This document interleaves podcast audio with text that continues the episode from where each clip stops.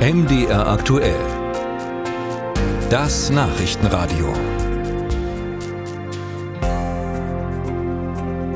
Auf unserer Erde gibt es 300 Millionen Quadratkilometer Meeresboden und davon sind bislang gerade mal 5% erforscht. Die Tiefsee, der letzte große unbekannte Ort also.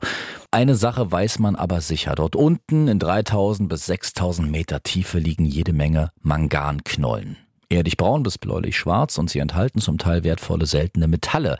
Und genau das weckt äh, Begehrlichkeiten. In Jamaika trifft sich deshalb gerade die internationale Meeresbodenbehörde und diskutiert über den Tiefseebergbau, was erlaubt ist und was nicht.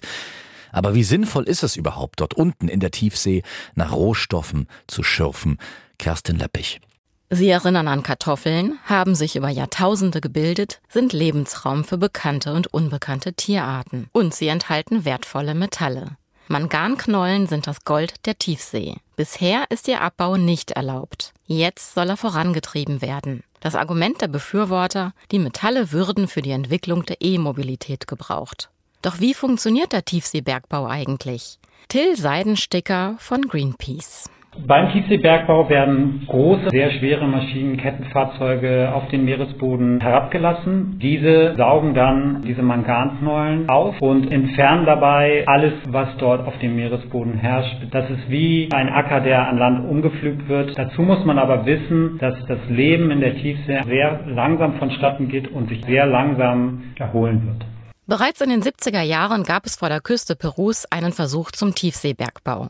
Das Ergebnis? Der Zustand des Meeresbodens hat sich dort bis heute nicht verbessert. Alles Leben ist ausgelöscht. Wissenschaftler rechnen damit, dass es Jahrtausende braucht, bis sich die Natur erholt. Daher warnt Greenpeace vor Tiefseebergbau. Auch die deutsche Regierung sieht die Tiefsee als schützenswerten Ort und will in naher Zukunft dort keinen Bergbau unterstützen. Dazu der Meeresbeauftragte der Bundesregierung Sebastian Unger. Wir werben dafür, dass auch andere Staaten unserem Beispiel folgen und wir sind sehr froh, dass immer mehr Länder eine vorsorgliche Pause fordern. Wir müssen erst starke Regeln vorlegen, bevor wir Tiefseebergbau genehmigen können. Auf den Manganknollen leben Korallen, Schnecken, Tiefseekraken.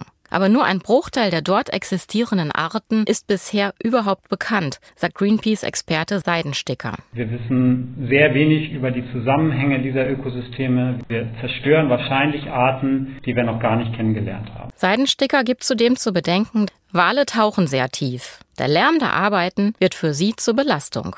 Was aber ist mit der Elektromobilität? Brauchen wir die seltenen Metalle aus dem Meer dafür? Greenpeace hat zu dieser Frage eine Studie in Auftrag gegeben und kommt zu dem Schluss, nein.